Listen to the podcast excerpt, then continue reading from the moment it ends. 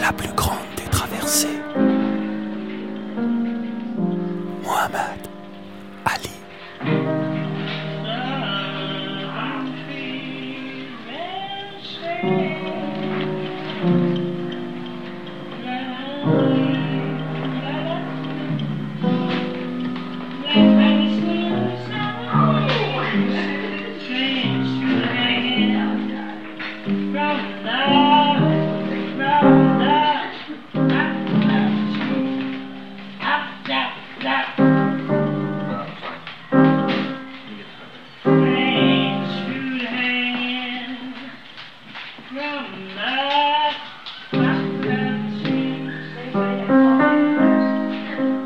Peut-être que ça a déjà commencé, les dégâts dans son cerveau. Ils savent, les boxeurs. À peine défait par Ali dans le stade de Kinshasa, George Foreman, étendu sous des sacs de glace dans son vestiaire, s'est mis à compter à rebours. 100, 99, 98, 97, jusqu'à zéro. Puis il a appelé par leur nom tous les gens qui étaient autour de lui. Il vérifiait l'état de ses neurones. Ils savent les risques, Alice savait, ses proches aussi. Mais que valent les doutes quand la victoire vous projette dans les rues de Chicago, en costume bleu, debout dans une voiture escortée d'une fanfare, pour un défilé voulu par le maire lui-même Puis dans les rues naguères interdites de la ville où vous êtes né, Louisville, qui vient de rebaptiser l'une de ses principales artères, Mohamed Ali. Puis à la Maison Blanche, où le président Gerald Ford vous reçoit et vous laisse placer l'une de vos bonnes blagues. Peut-être qu'un jour je serai président. A-t-il changé l'Amérique qui lui interdisait ses restaurants, qui refusait de prononcer son nom musulman, qui voulait encore le mettre en prison quatre ans plus tôt? Le sport est avec le Christ et le dollar l'une des trois religions américaines. Alors le pays absorbe ses victoires, les fait siennes, s'enfonce dans l'amnésie et s'absout de tout le reste. Tandis qu'Ali dépose chez ses frères noirs des instants de revanche, de confiance, de répit, qui s'ajoutent aux chansons, aux prières, aux discours, et qui, à écouter Brother Sahir et Siddiq, sculptent en eux dans une pierre noire et imaginaire un mont Rushmore afro-américain. L'âme afro-américaine est profondément enracinée dans leur histoire, leurs blessures, leurs combats, leur capacité à surmonter la douleur. Quand on prend des gens comme Mohamed Ali ou le révérend King dans leurs meilleurs moments, à l'apogée de leur puissance, c'est comme si l'âme disait, cette victoire-là, c'est celle de Dieu. Quand Mohamed Ali gagnait, on avait le sentiment de gagner aussi. Et quand il perdait, la journée du lendemain nous paraissait interminable. Parce qu'il existe une connexion de nos âmes dans cette lutte commune pour en arriver là où nous sommes aujourd'hui.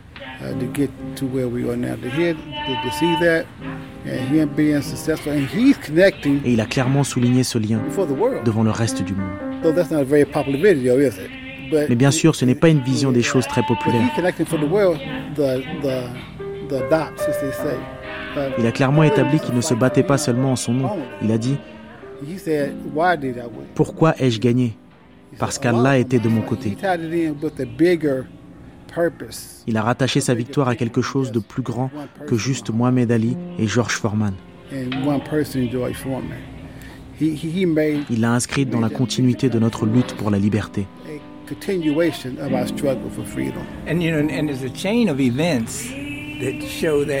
On peut citer toute une série d'événements historiques qui illustrent ce que l'imam Saïr vient de dire. À commencer par Jesse Owens, qui participe aux Jeux Olympiques de Berlin et laisse tous ses adversaires loin derrière lui. Jesse Owens was able to dust everybody on the track out there. And then we go forward to uh, Joe Lewis. Ensuite, on a le combat de Joe Louis contre Max Schmeling. Et entre les deux, il y a des gens comme... Comment s'appelle cette chanteuse d'opéra? Non, pas Léontine. Je pensais plutôt à Marianne Anderson. Et ainsi de suite. Il y en a beaucoup d'autres. The you know it just it just it continues on down the line. But everyone they're, they're looking at these things, and the point I was trying to make in my writings to you. Ce que j'essaie de vous dire, c'est qu'il y a là un message plus vaste. And the bigger message is identifying the, the un message qui englobe la tumultueuse traite négrière ainsi que ses conséquences et le rôle ultime que Dieu lui a assigné. Nous n'avons que des petits segments sous les yeux. Nous ne voyons pas le tableau dans son ensemble.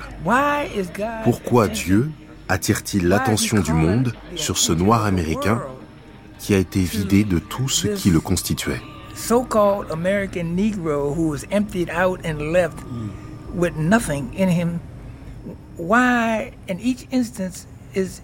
Pourquoi donne-t-il à chacun de ces événements une portée universelle dans la conscience du monde?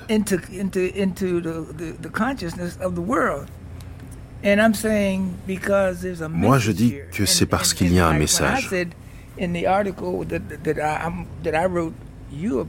C'est pour ça que le monde a reconnu Mohamed Ali. Supprimons le Ali un instant. Ce que le monde a reconnu en lui, c'est le pouvoir de la révélation du Coran au prophète Mohammed.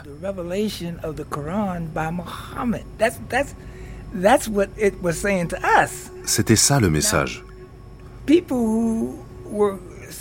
Pour ceux qui étaient assis là à manger du pop-corn en buvant du coca, c'était juste un divertissement. Mais pour nous, c'était la réponse à quelque chose d'inscrit dans notre mémoire génétique, l'ancestrale soif de liberté issue des terribles épreuves que nous avions traversées.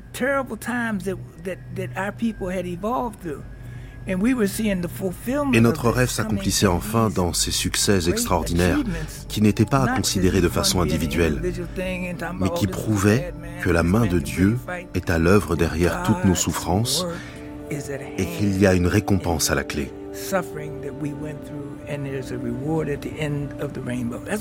C'est tout ce que je dis. Mais les gens ont du mal à le comprendre. Ils veulent juste regarder un petit fragment, se divertir et passer au suivant. C'est une super production. Si nous parvenons à saisir ça, nous parviendrons à saisir l'essence du message.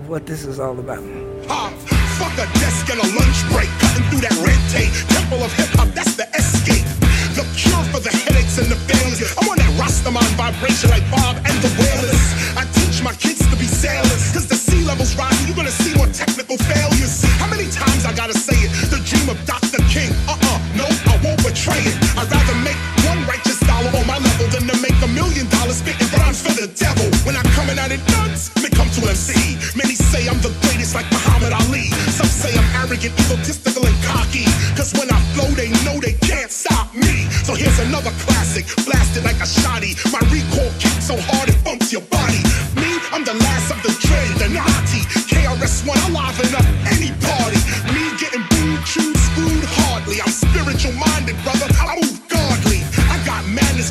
I say pardon me. 20 years rockin' blessed, I got to be. Divin ou pas, le message va faiblir. Ça avait commencé, les dégâts dans son cerveau. Son médecin sur le ring, Ferdi Pacheco, crut entrevoir les premiers signes avant même Kinshasa. Début 1970, confia-t-il des décennies plus tard au biographe Jonathan Haig. Uh, L'une des premières interviews que j'ai faites pour le livre était celle de Ferdi Pacheco, le médecin de ring d'Ali. Et il a dit avoir constaté des signes de lésions irréversibles au cerveau après le premier match d'Ali contre Frazier. C'est un vieux monsieur, um, et j'ai d'abord pensé que sa mémoire lui jouait des tours. En 1971, Ali n'avait que 29 ans. ça ne pouvait pas être ça. Il confondait certainement avec le troisième match contre Frazier. Mais il a insisté. Il avait constaté des signes de lésions cérébrales chez Ali dès 1971. Quand on lit les comptes rendus des matchs dans la presse, on voit qu'en 1976 ou 1977, Ali a peur d'avoir des lésions au cerveau. Il interroge sa famille, ses amis, des reporters. Est-ce que vous trouvez que j'articule mal, que je marmonne? Mais Ferdi Pacheco était médecin et il s'en est aperçu encore avant, en 1971. Au moment où j'ai écrit ce livre, j'ai donc entrepris de comparer le nombre de coups qu'Ali recevait avec le nombre de coups qu'il donnait. À partir du début des années 70, il commence à en prendre beaucoup. Et vers la fin des années 70, le rapport s'inverse. Il en prend plus qu'il n'en donne. Tout ça indique des dommages inquiétants. J'ai aussi étudié son élocution avec des orthophonistes en me basant sur le nombre de syllabes par seconde.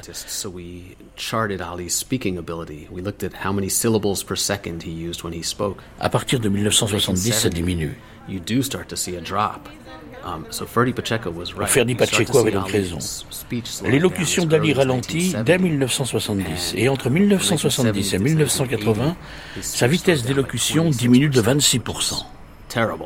C'est énorme. Une personne normale n'a pas de problème d'élocution à cet âge-là.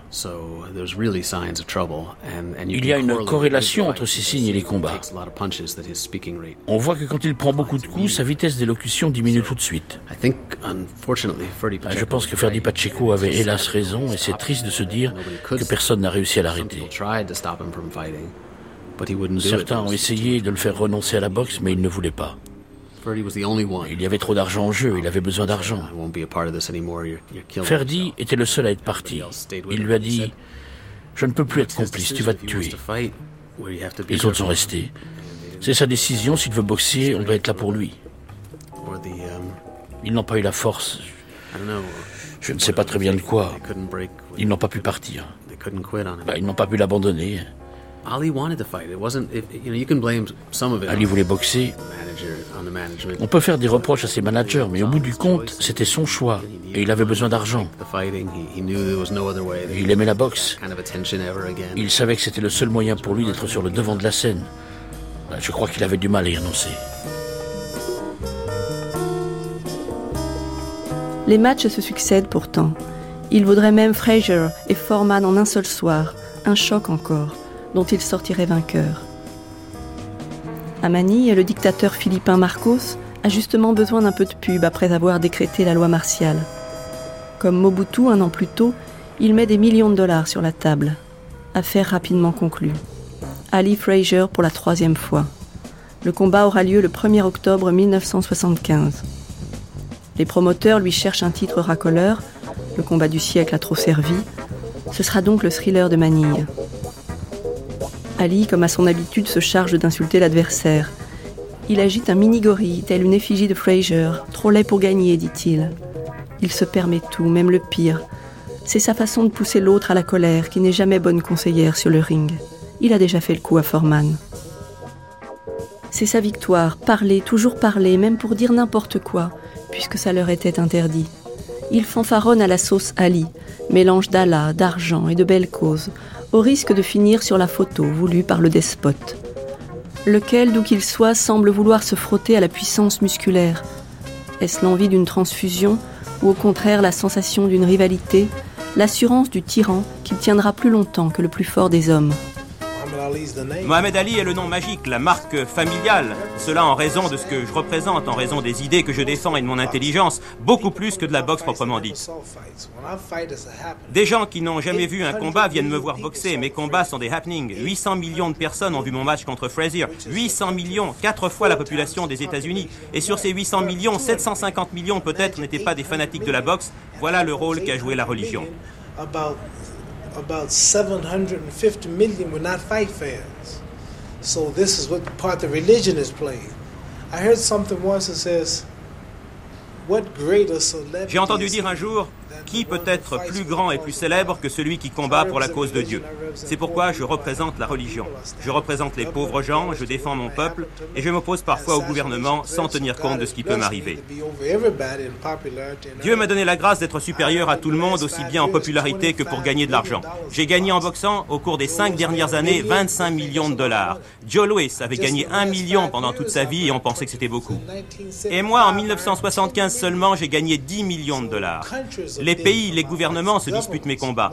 Mes combats sont trop importants pour l'Amérique, parce que les promoteurs ici ne peuvent plus rivaliser avec des pays tout entiers. Les organisateurs rivalisent avec les organisateurs. Je boxerai peut-être un jour à nouveau aux États-Unis parce que les organisateurs, les promoteurs ici sont les plus riches. Mais ils ne sont pas aussi riches que le colonel Kadhafi de Libye. Ils ne sont pas aussi riches que l'émir d'Abu Dhabi, le roi d'Arabie Saoudite ou le président égyptien Sadat ou Marcos des Philippines ou encore Mustafa de Malaisie. La plupart d'entre eux gagnent des centaines de millions par jour grâce au pétrole. Ces gens-là achètent mes combats et les promoteurs américains sont trop petits en comparaison et tout cela en raison de ma religion musulmane. Allah, c'est Dieu, et c'est mon nom Ali. C'est cela qui attire les foules du tiers-monde et qui ne me suivrait pas si je m'appelais Cassius Clay et si j'étais chrétien. Le dictateur Marcos en aura pour son argent. 14 rounds intenses, dangereux, une chaleur torride. Aucun des deux combattants n'est à l'abri du chaos, ce moment où le cerveau ne peut plus envoyer aucun message aux jambes et aux bras. Ali attaque d'entrée, gagne les premiers rounds, mais Frazier est d'une puissance rarement égalée. Ali retourne dans les cordes, là où il a gagné contre Foreman, là où il encaisse, absorbe l'énergie de l'autre en attendant qu'elle diminue. Hey, vieux Frazier, pourquoi j'ai pensé que t'étais rincé lâche-t-il tout en se prenant des coups? On t'a mal renseigné, mon joli.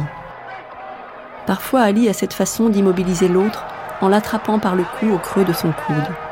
C'est une clé puissante, mais qui leur donne à tous deux de faux airs de danseurs fatigués, tout droit sortis d'on achève bien les chevaux. Il fait si chaud. Ali retrouve un peu d'énergie au 11e round. 76 punch, dont la plupart atteignent leur but, contre les spécialistes. À la fin du 14e, lorsqu'il vient se rasseoir, Frazier n'a plus que deux boursouflures de chair à la place des yeux. Il n'y voit plus rien. On arrête là, lui dit son manager. Non, dit-il, si, tranche le manager. Alors Ali est proclamé vainqueur. Pourtant, quelques heures après, le corps encore tremblant des coups reçus, ce n'est pas le goût de la victoire qui l'emporte.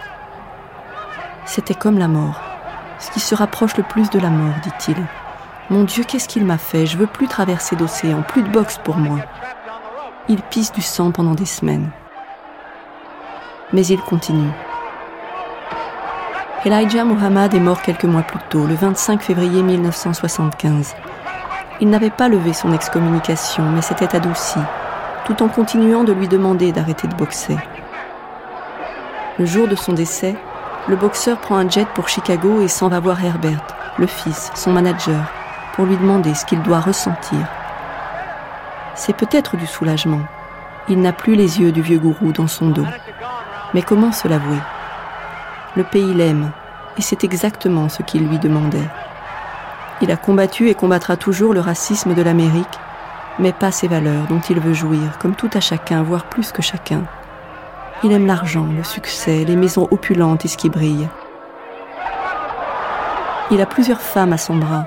L'officielle, la pieuse Belinda, Véronica, la prochaine, et même Loni, qui n'a pas 20 ans et qui sera la dernière. Sans compter toutes les autres, véritable défilé dont il ne reconnaîtra que deux enfants hors mariage. Le corps exulte. Il a 33 ans, âge christique, mais le Christ est blanc. Et Ali, qui se prétend papillon, laisse partir sa chrysalide avec la dépouille d'Elijah Muhammad, dont l'emprise fut aussi rassurante qu'oppressante, se souvient le journaliste Robert Lipsyte. Well, for many years, I think you're right. For many years, he was a puppet. Je crois qu'il a en effet été un pantin pendant de nombreuses années. Il était sous l'emprise de l'honorable Elijah Muhammad. Et n'oubliez pas qu'on parle de quelqu'un qui avait à peine fini le lycée. On lui avait plus ou moins donné le bac en récompense de sa victoire aux Golden Gloves. Il était illettré, ignorant. Depuis qu'il avait 12 ans, il ne vivait que pour la boxe. Il a mis du temps à s'ouvrir au monde et à le comprendre. Mais une fois qu'il a commencé à s'épanouir, il s'est rendu compte qu'il n'avait plus tellement besoin des Black Muslims.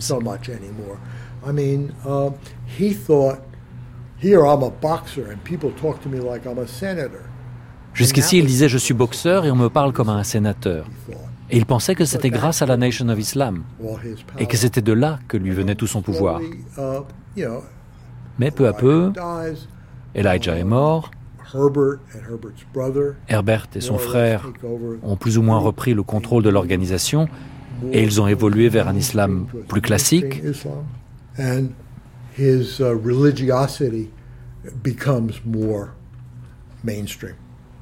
Il a lui-même adopté des croyances plus classiques, sans histoire de géants de deux mètres censés venir nous sauver dans leur navette spatiale.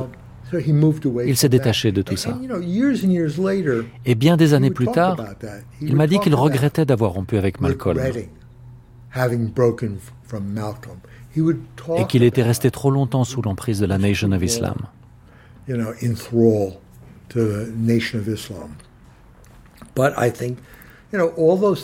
Cependant, je crois que ça a contribué à le faire évoluer et mûrir. C'est quelque chose qui me fascinait chez lui, cette capacité à mûrir et à changer. C'était un personnage public extraordinaire, mais il continue à évoluer. Et par une étrange ironie du sort, tout s'est arrêté lorsque cet homme tellement loquace s'est soudain transformé en masque et n'a plus pu parler. La liberté sera effectivement de courte durée. Ça a commencé. Ses circuits sont touchés. Il sera bientôt captif de son corps. Ses jambes sont plus lentes, ses mots aussi. N'a-t-il pas toujours été captif de quelque chose ou quelqu'un? Le promoteur Don King, entré en piste à Kinshasa, est désormais aux commandes. Il paye grassement ceux qui entourent Ali, y compris ses frères musulmans comme le capitaine Sam. Cet affairiste impitoyable de la boxe n'en est qu'à ses débuts. Il fait de la trop longue fin de carrière d'Ali un tremplin pour la sienne. Mohamed Siddiq eut affaire à lui bien plus tard, lorsque le bijou des rings s'appelait Mike Tyson.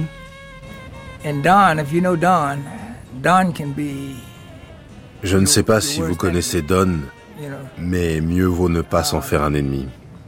À l'heure actuelle, il me doit des millions de dollars. À moi, oui. Je ne veux pas discuter avec lui parce qu'il n'est pas rationnel. Il ne supporte pas qu'on ait une autre vision des choses que lui. C'est pour ça que je ne veux pas d'embrouille. Mais quand Mike Tyson a été incarcéré, Don est venu me voir et on a passé un marché. Non pas qu'il en ait eu envie, mais il n'avait pas le choix.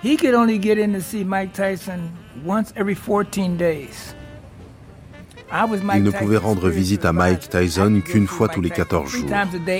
Alors que moi, j'étais son conseiller spirituel. Et je pouvais y aller trois fois par jour. Il y avait pas mal de gens qui lui tournaient autour dans l'espoir de signer un contrat avec lui. Mike pesait alors plusieurs millions de dollars. Don avait donc besoin de quelqu'un qui fasse tampon et empêche les pros de signer un contrat avec Mike pour la promotion de ses combats. Il en arrivait de partout. Et comme il avait besoin de moi, il m'a invité à venir le voir dans le penthouse de son hôtel. J'y suis allé et il m'a dit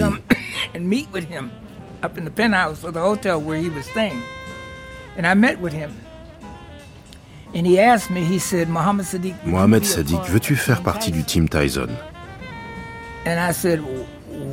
Ce jour-là, j'avais témoigné en faveur de Mike au tribunal. Grâce à Dieu, je suis quelqu'un de très franc. Je crois en quelque chose ou je n'y crois pas. Mais si j'y crois, ça se sent parce que je ne suis pas un dissimulateur.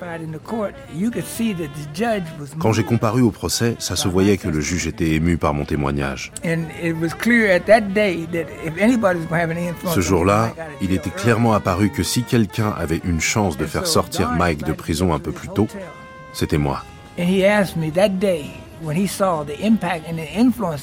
Quand il a vu l'influence que j'avais sur Mike et l'influence que j'avais sur le juge, juste en me montrant humain et poli, Don m'a invité à son hôtel et il m'a dit Veux-tu intégrer la Team Tyson?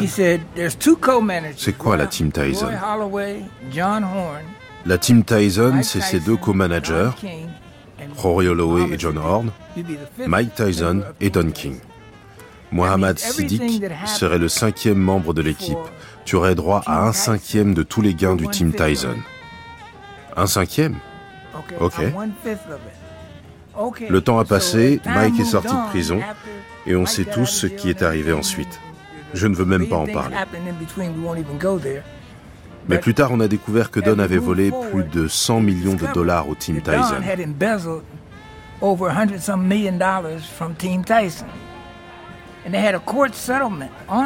Il y a eu un règlement à l'amiable et tout le monde a eu sa part. Sauf Muhammad Siddiq. Divisez 105 millions par 5 et vous saurez combien me doit Don King. Don est un type véreux. C'est pas contre lui. Je le trouve même plutôt sympathique. Mais avant d'aller lui parler de ça, je pèse le pour et le contre. Imaginons que j'aille lui dire Don, tu me dois de l'argent. Qu'est-ce qu'il me répondra. Il m'insultera et il me traitera comme un petit garçon. Qu'est-ce que je pourrais faire? Me battre avec lui? Si je me bats avec lui, il va me tirer dessus. Si je le corrige, il me fera tirer dessus par quelqu'un d'autre. À quoi bon passer par là alors que je sais d'avance comment ça va se terminer? Autant laisser tomber.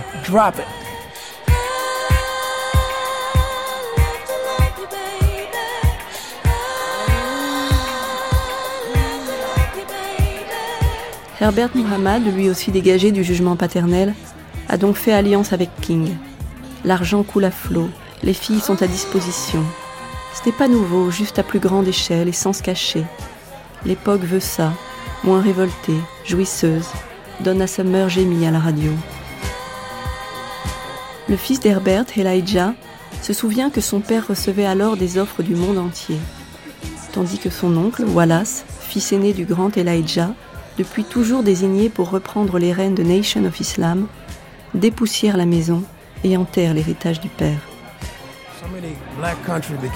Beaucoup de pays noirs sont devenus indépendants à cette époque.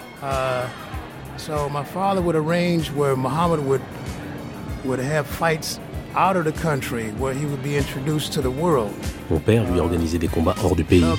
Il voulait faire découvrir Mohamed au reste du monde. Beaucoup en Europe et en Afrique, aux Philippines, en Thaïlande. Il l'a emmené partout dans le monde pour le faire connaître. C'est pour ça que Mohamed disait qu'il était le champion du peuple, parce qu'il allait à la rencontre du peuple partout dans le monde.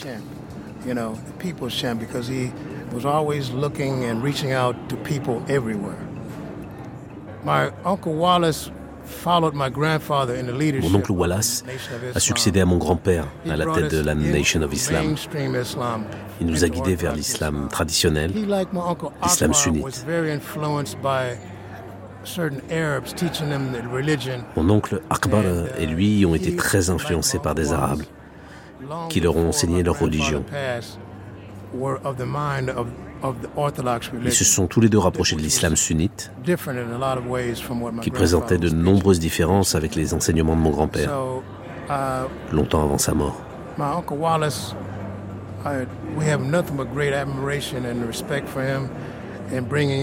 Nous avons beaucoup de respect et d'admiration pour mon oncle Wallace. Il nous a guidés vers la véritable foi. Il ne faisait pas du tout les choses comme mon grand-père. Il n'avait pas besoin de tout contrôler. Pendant si longtemps, le reste du monde n'a pas accepté Mohamed Ali. Les gens lui reprochaient encore la guerre du Vietnam. Ils lui reprochaient son bagou et l'appelaient la grande gueule de Louisville. Muhammad Siddiq. Puis personne ne s'est interrogé sur l'origine de son changement de discours. Devenu plus chaleureux et audible pour des gens qui s'étaient toujours montrés uh, intimidés par ses idées. C'est là qu'intervient Wallace Muhammad. Sauf que personne n'a jamais fait le lien. Tout le monde s'est dit, après la mort d'Elijah Muhammad, Mohamed Ali a décidé de... Non. Mohamed Ali a été influencé, il a été formé. J'ai accompagné Wallace Muhammad chez Mohamed Ali à plusieurs reprises. Il était pour beaucoup dans la conception chaleureuse et universelle que Mohamed Ali avait de la vie. Il s'est appuyé sur son dévouement, un dévouement démontré par sa fidélité à Elijah Muhammad, et s'en est servi pour l'aider à franchir une nouvelle étape.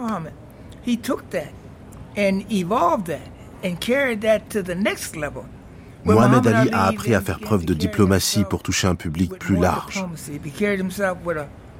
Quand on l'écoute parler avant, ça donne les noirs et les blancs et les noirs et les blancs. Ensuite, il a brusquement changé de ton et personne ne s'est interrogé. Oh, Mohamed Ali a simplement décidé de devenir non. Il n'a pas simplement décidé. Il a été influencé et formé. On l'a guidé dans la bonne direction. On lui a expliqué pourquoi notre peuple devait laisser tomber la vieille rhétorique fatiguée de la Nation of Islam, qui n'était pour les Afro-Américains qu'une étape vers un niveau supérieur de civilisation. Mohamed Ali est la preuve vivante de ce que l'imam Saïr a vécu, de ce que j'ai moi-même vécu, ce que nous avons tous vécu, ce que Malcolm lui-même a vécu. Prenez son autobiographie et cherchez Wallace D. Mohammed dans l'index. Ça vous renverra à une page où, parmi tous les gens qu'il a rencontrés pendant qu'il était à la Nation of Islam, il distingue Wallace Mohammed, l'homme qui a convaincu près d'un million de musulmans afro-américains d'échanger leurs convictions racistes contre un amour universel de l'humanité.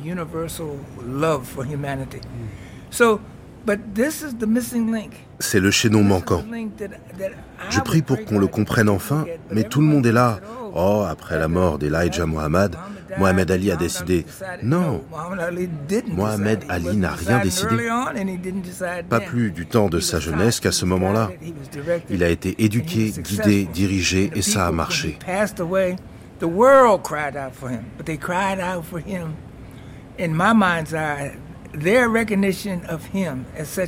Quand Mohamed Ali s'est éteint, le monde entier l'a pleuré. Mais d'après moi, cette image d'ambassadeur de paix rend hommage à l'influence de Wallace Muhammad. J'aimerais qu'on le dise. Herbert, Don King, ils le poussaient tous pour toucher leur chèque. Le seul qui a essayé de l'arrêter, c'est Elijah Muhammad. Et après lui, Wallace Muhammad. Ce sont les seuls. Il s'inquiétait pour lui. Je me souviens que l'imam Warid Din Mohamed a fait une déclaration publique à la mosquée en disant ⁇ Je te demande de renoncer à la boxe et je te le demande en public. Renonce à la boxe pour devenir un ministre du temple et œuvrer au développement de notre religion.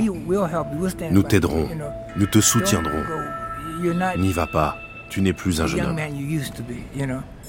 Robert Lipsyte. Je me souviens qu'un jour, après s'être pris une raclée contre je ne sais plus qui, il m'a dit, il m'a cogné tellement fort que mes ancêtres africains ont été secoués dans leur tombe. C'était une blague, c'était drôle. Mais il avait déjà du mal à articuler. Sa démarche était un peu raide. Et son visage était moins mobile qu'autrefois. C'était clairement les débuts de son Parkinson. Uh, Il aurait dû arrêter à ce moment-là. Il aurait dû s'arrêter trois ou quatre matchs plus tôt. Uh, en tout cas, avant le combat contre Larry Holmes qui a été un de ses tout derniers. Larry Holmes, un de ses anciens sparring partners, était au bord des larmes quand il a gagné contre Ali.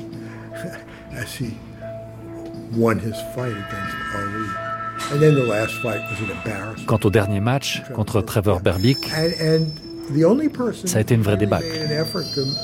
La seule personne qui a vraiment essayé de le convaincre d'arrêter, c'est son médecin, Ferdi Pacheco qui est mort récemment. Il a fini par démissionner parce que ça lui était devenu insupportable. Mais premièrement, comment dit-on à quelqu'un d'arrêter de faire la seule chose qu'il sache vraiment faire? Et deuxièmement, il y avait trop de gens qui lui mettaient la pression pour qu'il continue à gagner de l'argent. Il avait une responsabilité vis-à-vis -vis de son clan et de sa famille. Il avait beaucoup d'enfants et beaucoup de femmes, beaucoup de gens qui dépendaient de lui. Il signe sans trop regarder les contrats que lui tendent ses managers.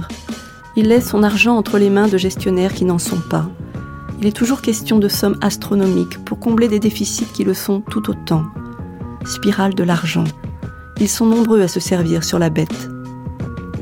Le voilà qui monte sur le ring face à des adversaires encore en dessous de lui, mais plus jeunes, plus vifs, qui frappent avec la foi du challenger. Et toujours Bundini qui l'encourage dans le coin, comme si le même miracle pouvait se reproduire à l'infini, qui éclata en sanglots quelques années plus tôt, le jour où Ken Norton lui brisa la mâchoire. Et toujours son frère qui crie au pied du ring exige une autre victoire. Angelo Dundee a un mot pour dire à un vieux boxeur qu'il n'est plus aussi agile qu'autrefois. Il lui dit Tu bégayes. Vient le moment où il l'a dit aussi à Ali Tu bégayes. Mais Ali a fait comme s'il n'avait rien entendu. Il a même signé pour un combat contre un catcheur à Tokyo. Pourquoi lui demande-t-on 6 millions de dollars, répond-il. Ali, tu ne peux pas te battre que pour l'argent, soupire Howard Cosell, un soir qu'il commente un mauvais combat. Un jour, le journaliste américain Mark Cram le rejoint au bord d'une piscine d'un hôtel de Séoul. La veille, Ali a donné un combat d'exhibition pour les soldats américains. Il confie avoir peur pour les circuits sanguins dans sa tête. Pourquoi tu continues alors? Tu peux pas comprendre. Sentir son corps comme un puissant moteur. Les regards qui te suivent où que tu ailles. Je ne suis pas un poète, je suis la poésie. Je suis comme le meilleur film, le plus beau tableau qu'on ait jamais vu. Qu'est-ce que je peux faire d'autre que continuer? Pourquoi marcher loin de moi-même, de ce que je suis? Les poissons nagent, les oiseaux volent. Tout le monde devrait choisir sa façon de mourir.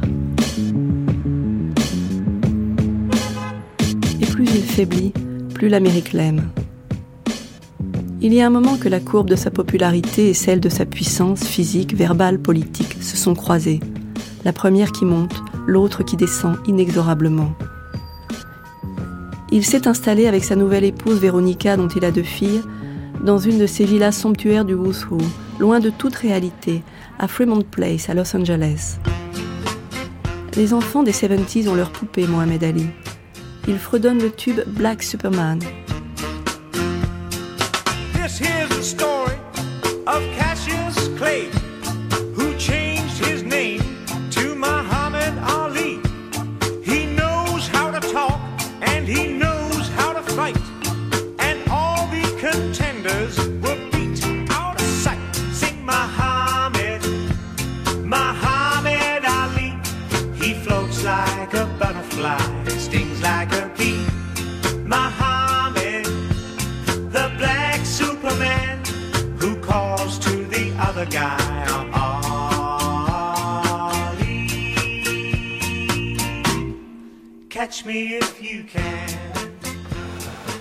Il regarde un dessin animé qui s'appelle Les Aventures de Mohamed Ali. On n'y croise pas Malcolm X. On n'y raconte pas la guerre du Vietnam. Un sympathique Ali y combat des alligators dans la jungle ou des vaisseaux spatiaux dans l'espace qui n'ont rien à voir avec ceux qui étaient censés venir dégommer les Blancs au temps de Nation of Islam. Oh, well, I'm not really sure I can do that. You aren't afraid of him, are you?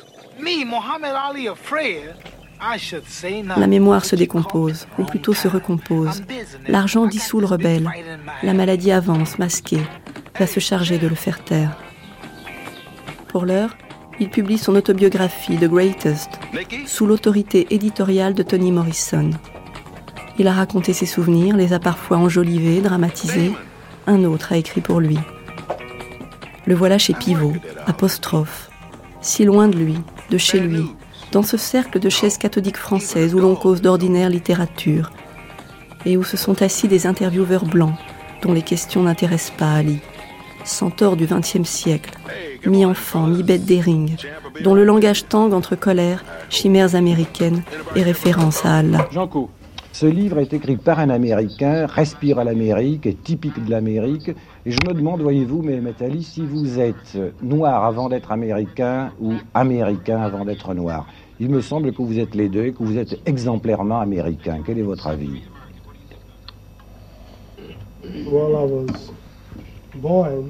Bien, je suis né noir. Donc j'étais noir quand même avant d'être américain.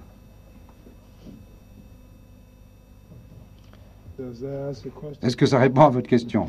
Non, pas tout à fait. Je voudrais savoir si vous vous éprouvez d'abord comme un citoyen à part entière des États-Unis, ou bien si une part de vous-même qui est la part noire, et vous vous dites aussi dans votre livre citoyen de la nation musulmane. Alors est-ce que vous considérez qu'il y a deux nations, une nation musulmane et en même temps une nation américaine, et vous feriez partie des deux? Bien, tout d'abord, je suis musulman. Je suis un musulman américain, un musulman né en Amérique.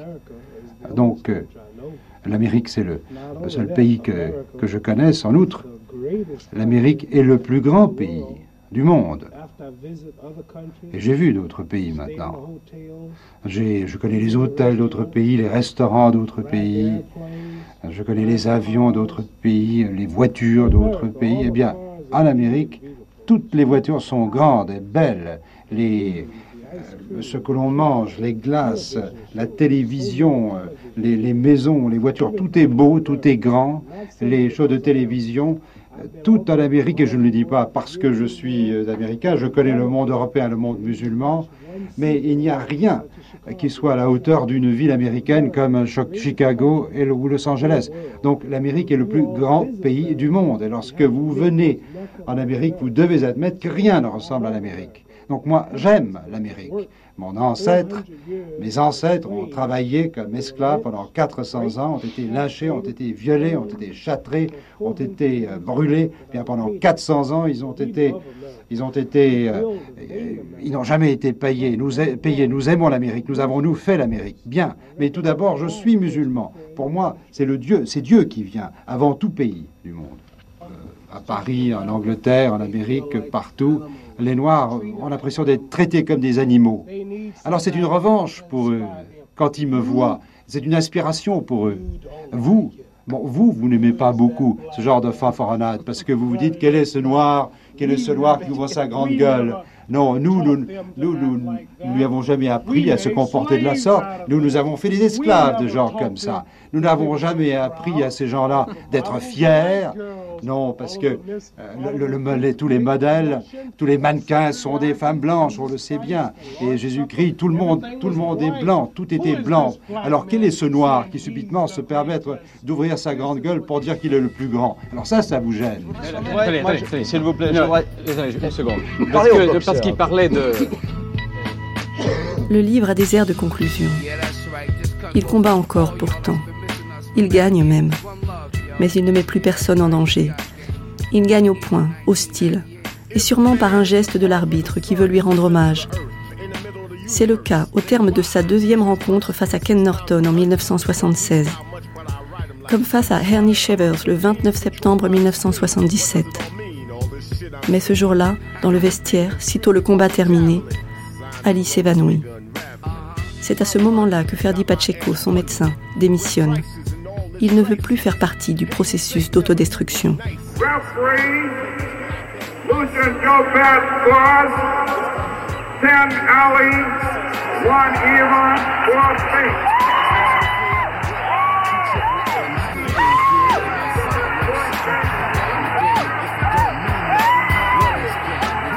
Cette ovation passionnée, presque hystérique, qui a salué la victoire de Mohamed Ali au Superdome de la Nouvelle-Orléans, prouve que le monde de la boxe avait accueilli la victoire de Léon Spinks en février dernier à Las Vegas comme une surprise énorme. Il était donc normal pour ce public qu'Ali le plus grand, le plus fort, reprenne un titre mondial qui ne peut appartenir à personne autre. Ali est entré dans la légende, Ali est devenu un mythe, d'autant plus qu'il vient d'accomplir un exploit unique, reconquérir le titre mondial pour la troisième fois. Ali a fait preuve de beaucoup d'intelligence sur le ring et en dehors du ring. Il n'a pas perdu ses talents oratoires, sa manière extraordinaire de se promouvoir, son sens inné de la boxe. Il l'a encore prouvé au cours de sa conférence de presse. Months for it.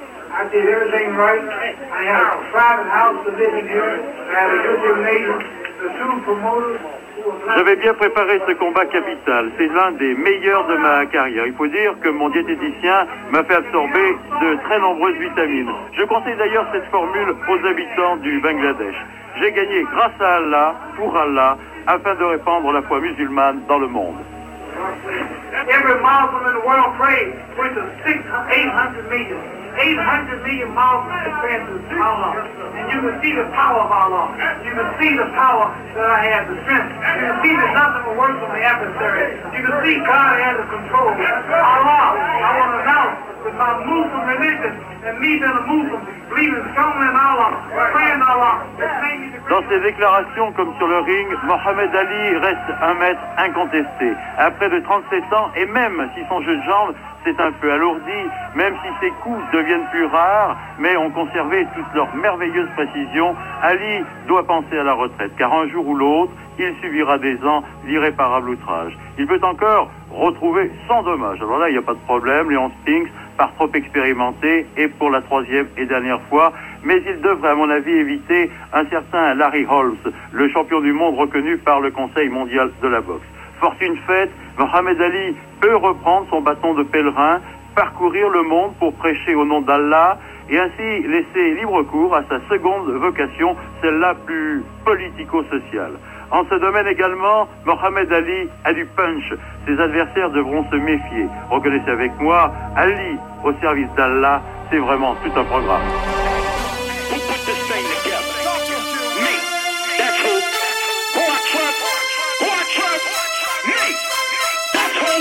Nigga, nigga, nigga, can't you see? Somehow your words incarcerate me. Float like a butterfly, sting like a bee, lock me up in my prime. Muhammad Ali, get out, whoop your ass like Muhammad Ali. Rumble in the jungle, nigga, don't play Dumbo. In the hood, nigga, known as Columbo. Get the people on the phone, tell a jumbo. Spit fluid and swear he didn't do it. Got my bottom bitch locked up with Martha Stewart. She say she had the hoe cooking deep dish. She say Martha can cook fish and eat fish. West side, y'all niggas got to peep this. That's your weakness, can't keep a secret. Don't say shit, boy, that's basic. They wanna send a nigga back to the slave Stop shit. snitching. You can have whatever you want. In the hood, it's do's and don'ts. Stop snitching. So when it get hot in this kitchen, stop snitching. Nigga, stop snitching. You can have whatever you choose. But out here, it's don'ts and do's. So after we finish this mission, stop snitching. Nigga, stop okay, snitching. Okay. One, two, and the place to be. Rockin' with Ice Cube and the homie Jimmy B. One, two, and the place to be. Rockin' with Ice Cube and the homie Jimmy B. One, two,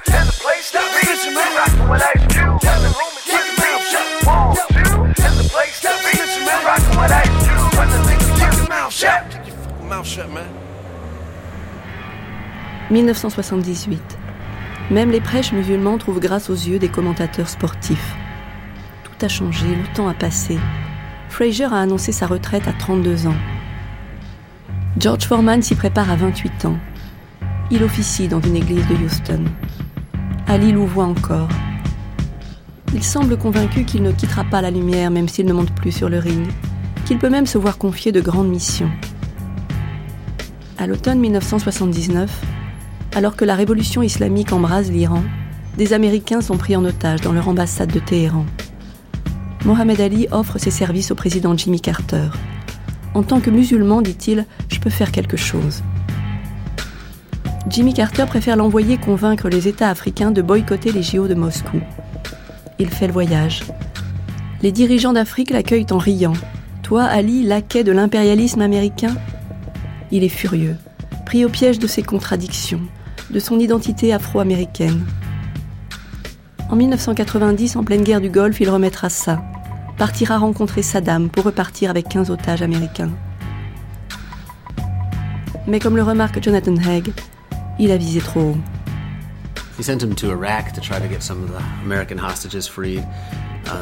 On l'a envoyé en Irak pour essayer de faire libérer une partie des otages américains et en Afrique pour promouvoir le boycott des JO de Moscou. Il a accepté plusieurs missions diplomatiques et ça n'a pas été très concluant. Il n'était pas fait pour la diplomatie. Il voulait plaire à tout le monde. Alors s'il allait quelque part et qu'on lui disait les Américains ont tort, il faisait volte-face, oui, ils ont tort. Et ensuite le président se fâchait parce qu'il avait changé d'avis en cours de route. Il faisait tout ce qu'on lui suggérait. Il était très influençable.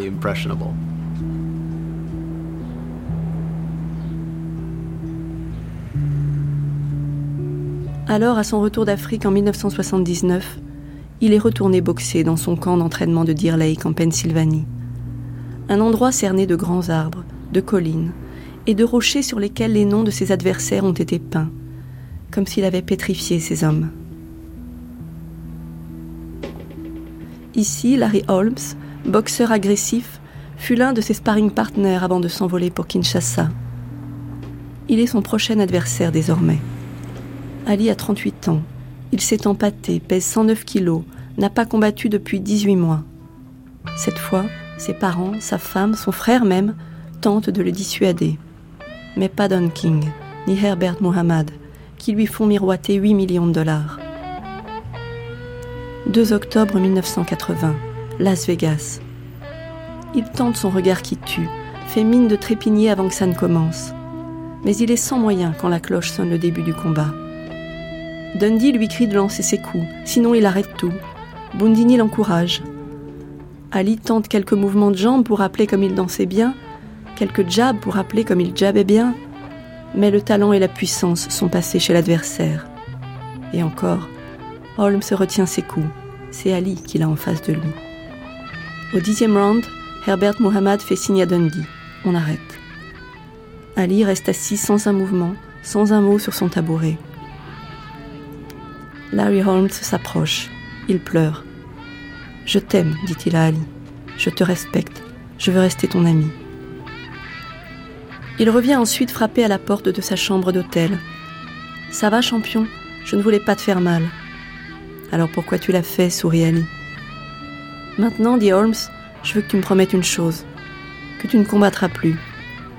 Je le veux, Holmes, je le veux, chantonne Ali. Au printemps 1981, il annonce qu'il va combattre Trevor Berbick, qu'il peut le battre.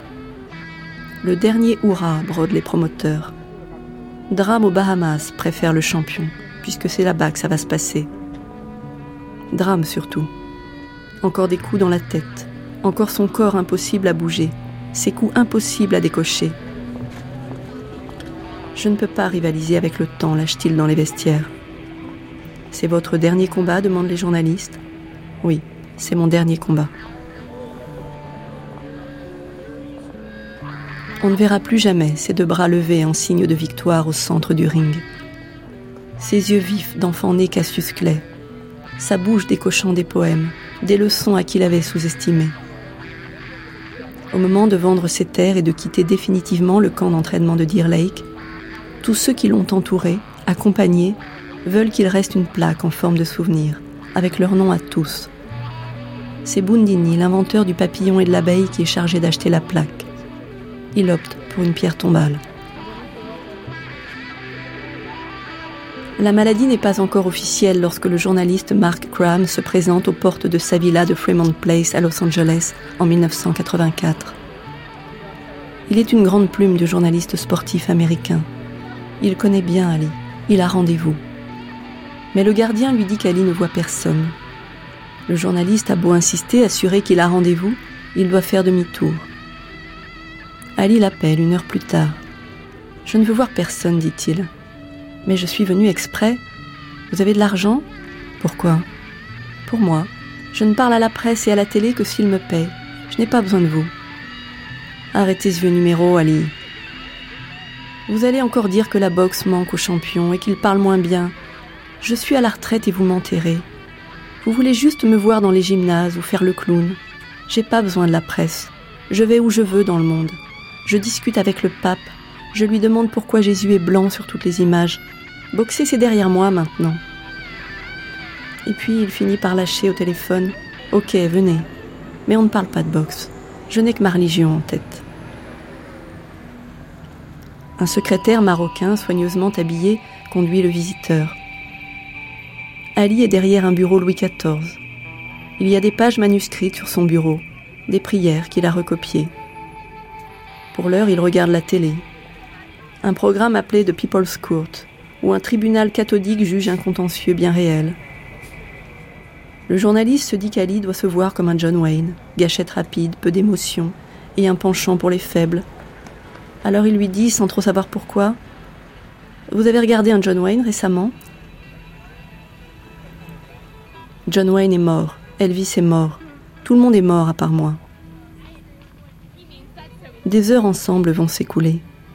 Ali demande ses affaires de magicien, fait des tours devant le journaliste, des cartes, des fleurs apparaissent et disparaissent entre ses mains. Tout est illusion, lâche-t-il. Parfois, raconte-t-il, des enfants du quartier sonnent chez lui, rien que pour le voir faire des tours. Il s'exécute. Il n'aurait jamais sonné chez John Wayne, dit Ali.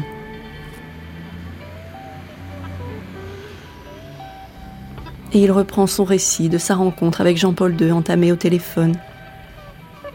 Il n'a jamais pu m'expliquer pourquoi Jésus est toujours blanc sur les images.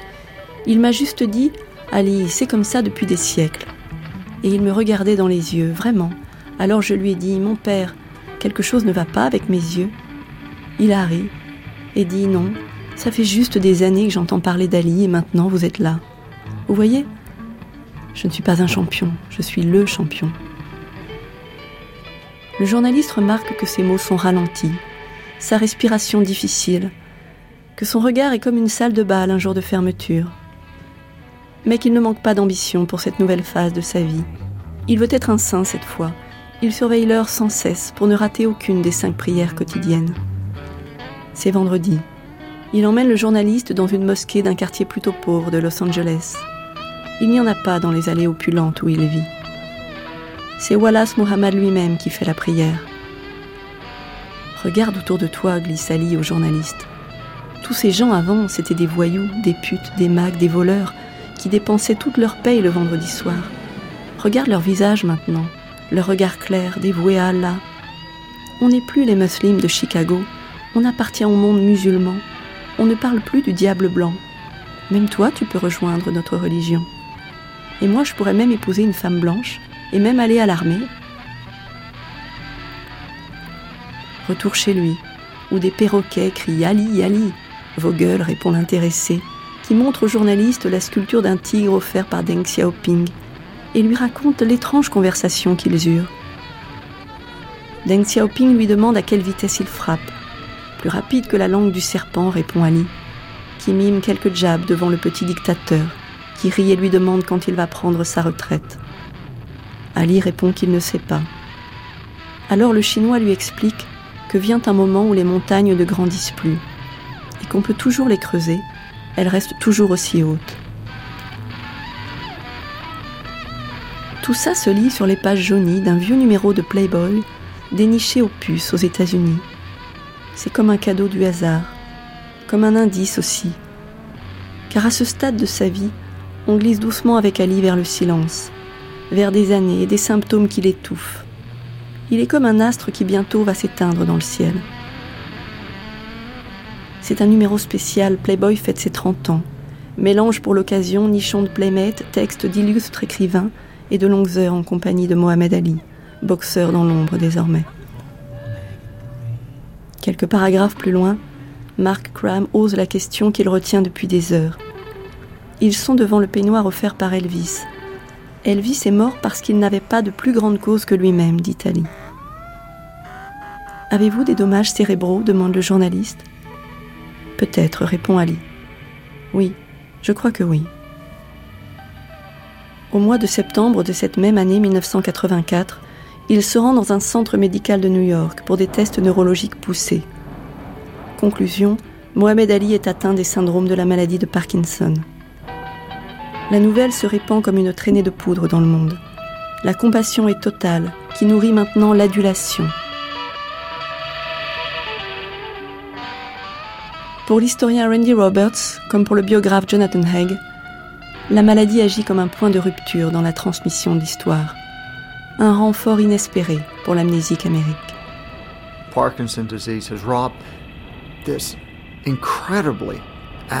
La maladie de Parkinson a privé cet individu incroyablement athlétique et dissert de sa forme physique, de ses mots et de sa voix. Ça nous a presque permis de faire de lui ce qu'on souhaitait qu'il soit. Son silence l'empêchait de se défendre et d'exprimer ce qu'il voulait, ce qui nous a permis d'en faire une sorte de chantre de la fraternité et du vivre ensemble.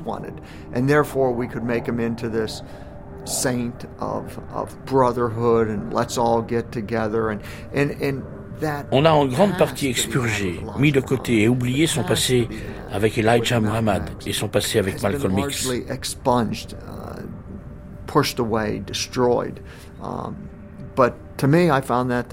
Personnellement, je trouve que c'est le moment le plus intéressant de sa carrière. Après la mort d'Elijah Muhammad, la Nation of Islam s'est tournée vers un islam plus orthodoxe. Ils n'ont pas gardé l'idée des diables blancs, ni la cosmologie du vaisseau spatial. Et Cassius Clay a pu se réinventer à nouveau. Après Cassius Clay, Cassius X et Mohamed Ali, on a Mohamed Ali II.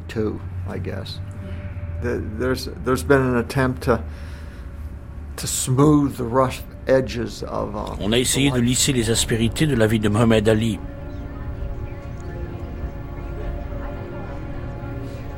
He was so widely hated, and it's not that he really changed. He was always the same. He was controversial. Il était détesté de tous. Or, ce n'est pas lui qui a changé. Il est toujours resté le même fauteur de troubles, qui disait ce qu'il pensait et aimait provoquer les gens pour voir s'ils se mettaient en colère. C'est le pays qui a changé. Le pays a découvert qu'il avait raison au sujet du Vietnam et du racisme. Et ensuite, quand il est tombé malade, il semblait si vulnérable que les gens ont voulu oublier la colère et l'hostilité qu'il leur inspirait dans les années 60.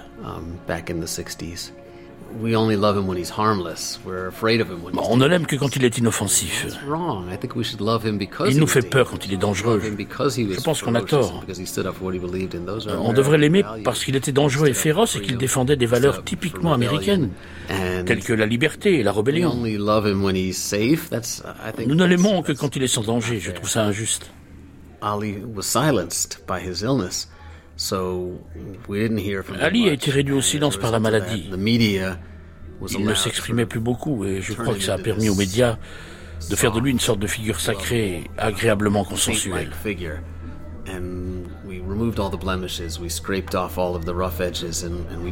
On a supprimé les défauts et gommé les aspérités pour en faire un ange. Parce qu'on le considérait comme inoffensif. Mais ce n'est pas bien. Euh, c'est un homme compliqué et féroce. S'il est si important, c'est parce qu'il nous mettait en colère, pas parce qu'il nous réconciliait et nous donnait envie de nous donner la main en disant du bien des Noirs et des Blancs. c'est tout le contraire. il était contre l'intégration. Um, Il voulait bousculer nos convictions sur la race, remettre en cause le vivre ensemble prôné par Martin Luther King. Il disait non, il faut accepter nos différences. Les Blancs ne donneront jamais leur chance aux Noirs. N'oublions pas toutes les choses difficiles auxquelles il nous faisait penser.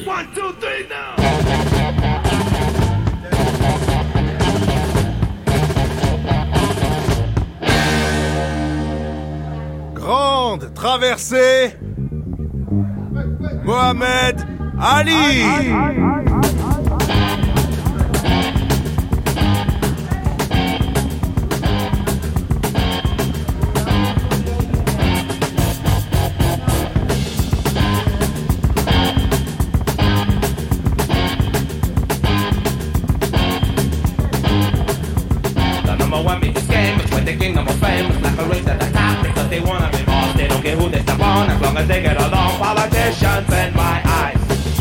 La dernière partie de sa vie compte un nouveau divorce et un nouveau mariage avec Lonnie. Elle embrasse une maladie plus qu'une légende. Elle a grandi à Louisville, ressemble à sa mère. J'ai toujours rêvé d'épouser une femme qui ressemble à ma mère, avait-il dit à Mark Brown. Comme souvent quand la mort approche, l'enfance remonte. Il remontera même plus loin, découvrant que son arrière-grand-mère côté maternel épousa un Irlandais fraîchement immigré. Il y a dans son teint clair du sang blanc. Il imaginait le viol d'un maître côté paternel. Il découvre une histoire d'amour côté maternel. Il fait le voyage en Irlande sur la trace de ses racines. Il voyage, s'affiche encore, visite des écoles, lève des fonds, fait construire des mosquées, s'envole pour un pèlerinage à la Mecque. Brother Saïr est dans le même avion. Je voudrais vous raconter une anecdote avec Mohamed Ali.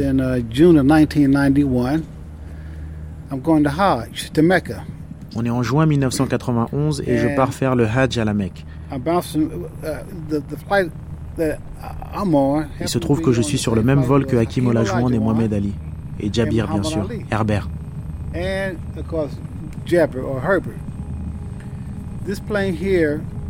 Vous voyez comment c'est à l'intérieur de ces gros avions?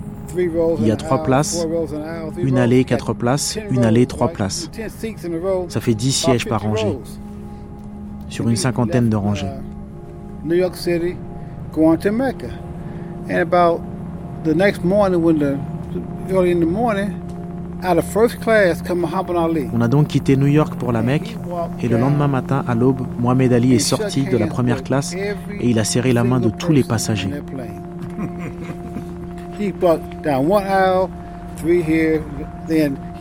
Il a descendu la première allée et il est remonté de l'autre côté.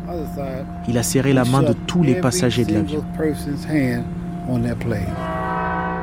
Mais les bains de foule sont plus rares. Ces bonnes blagues aussi. Robert Lipsyte, le journaliste qui s'est mis à écrire des romans pour adolescents, continue de le voir comme ça pour lui, parce qu'il sait sa vie intimement liée à la sienne. Mon dernier véritable échange avec lui uh, remonte à une soirée organisée par la maison d'édition Taschen à l'occasion de la publication d'un livre hommage à 7500 dollars, un ouvrage fleuve auquel j'ai participé. Ça se passait dans la salle qui avait accueilli le match contre Sonny Liston à Miami. Will Smith, qui joue son rôle dans le film Ali, était là. Ils étaient là tous les deux. Je crois que c'est la dernière fois qu'on a eu une vraie conversation. Um, Après ça, quand vous lui posiez une question, il collait sa bouche contre votre oreille en faisant et sa femme, qui était assise à l'autre bout de la pièce, oh, disait Mohamed dit que et se lançait dans une tirade qui sortait tout droit de sa tête. Et on ne pouvait pas lui en vouloir, parce que même là, même quand on n'entendait plus ce qu'il disait, il émanait de lui une sorte d'aura, un sentiment agréable qui vous donnait l'impression qu'il communiquait.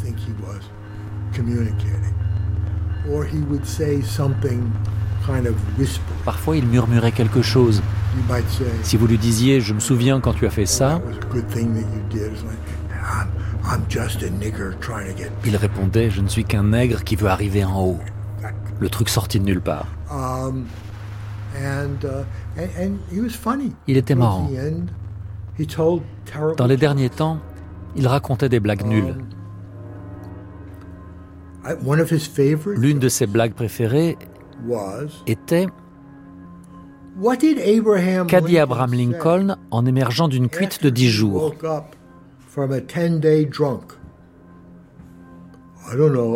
Je ne sais pas, Mohamed, qu'est-ce qu'il a dit? Il a dit J'ai libéré qui? Um, Il y avait aussi quelle est la différence entre un juif et la marine? Aucune. Les deux marchandes. Et il y en avait une troisième que j'aimais bien.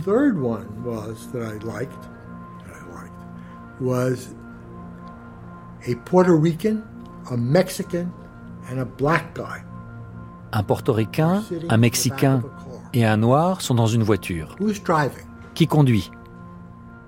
The police. La police.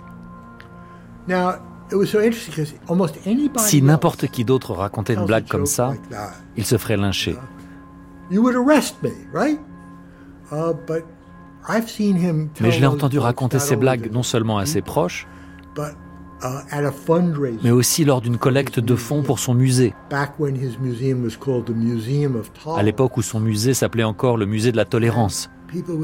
Oh, Et les gens disaient, c'est vraiment génial. Ce type n'a pas une once d'hypocrisie en lui. Il se fout de la gueule de tout le monde. C'était les multiples facettes de cet homme qui le rendaient tellement intéressant. Les années passent de plus en plus rapides, technologiques, chassant les gloires d'hier, aimant beaucoup moins la boxe. Ceux qui le voient, chaque fois plus diminués, caressent leurs souvenirs.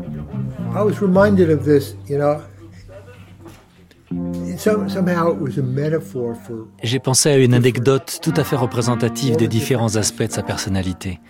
Il était minuit.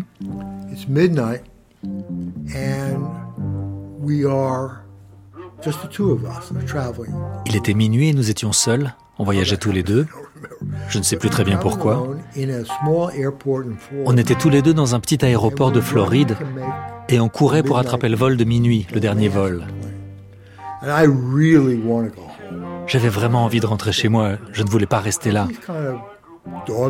Et lui, il me suivait d'un pas nonchalant. Et je le tirais, allez, allez, plus vite, je ne veux pas rater cet avion. Et lui, ils ne partiront pas sans moi. C'est une compagnie aérienne. Ils ne partiront pas sans moi. Et tout à coup, une vieille dame nous a sauté dessus avec son appareil photo et lui a dit Je peux faire une photo, champion? Bien sûr. Il s'est immobilisé. Clic-clac, elle a pris sa photo. J'étais là, bon, parfait, allez. lui, non, non, attends.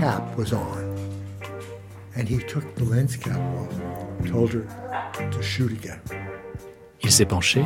Vous n'avez pas retiré le cache Il a retiré le cache et lui a dit de reprendre une photo. Elle l'a fait. Et moi, bon, ok, on y va. Il m'a dit, tu ne voudrais quand même pas qu'elle passe le reste de sa vie à regretter cette photo de moi Il était maintenant minuit passé de cinq minutes. Et l'avion de minuit était encore là. Il n'était pas question qu'il parte sans lui. Il avait raison. On est monté à bord et il s'est laissé tomber en première classe. Moi, j'étais en classe éco. Et quand il m'a fait signe de m'asseoir avec lui, je lui ai montré mon billet. Mais il m'a dit, mais non, tu es avec le champion. Je me suis assis et ça n'a posé aucun problème. Et ensuite, je me suis ennuyé à mourir parce qu'il a passé le voyage à me lire un de ses sermons des Muslims. Mais tout est là. Sa gentillesse, son arrogance, son estime de lui-même et le fait qu'il savait que tant qu'il serait le champion, le monde tournerait autour de lui. C'est l'Ali que j'ai connu.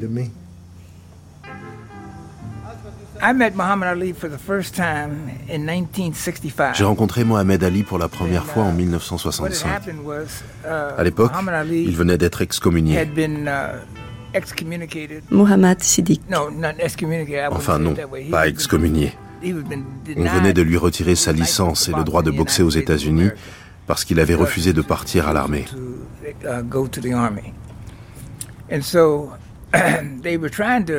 Comme il ne pouvait pas se produire aux États-Unis, ils avaient réussi à lui trouver un match au Canada.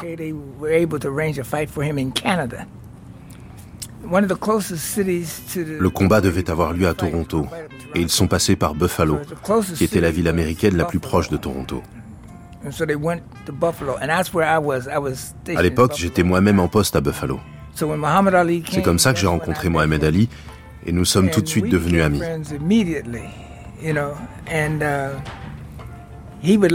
Il aimait bien tester mes connaissances musicales.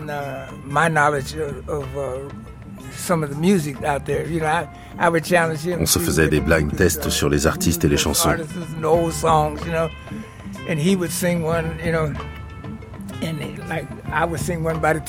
Je chantais un morceau des Temptations, il chantait un titre des Orioles, j'enchaînais avec Cool on the Gang, et ainsi de suite. On a fait une tournée à Buffalo, Rochester, Syracuse et tout le nord de l'État de New York.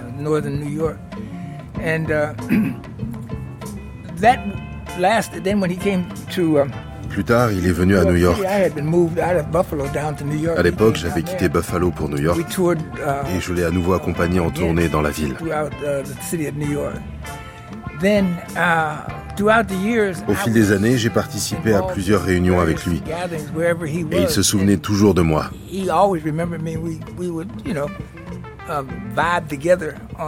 On évoquait le passé et il me faisait souvent des petites farces et des tours de magie. Moi aussi, je faisais un peu de magie. J'avais appris quelques tours simples. Alors on se montrait mutuellement nos tours et on se racontait des blagues. Il me sortait des petites phrases drôles et personnelles. À chaque fois qu'on se rencontrait,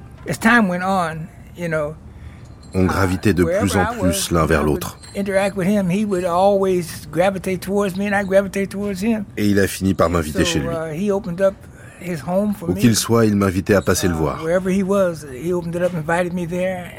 Je suis allé plusieurs fois lui rendre visite chez lui. Il m'invitait à dîner et on se racontait des blagues.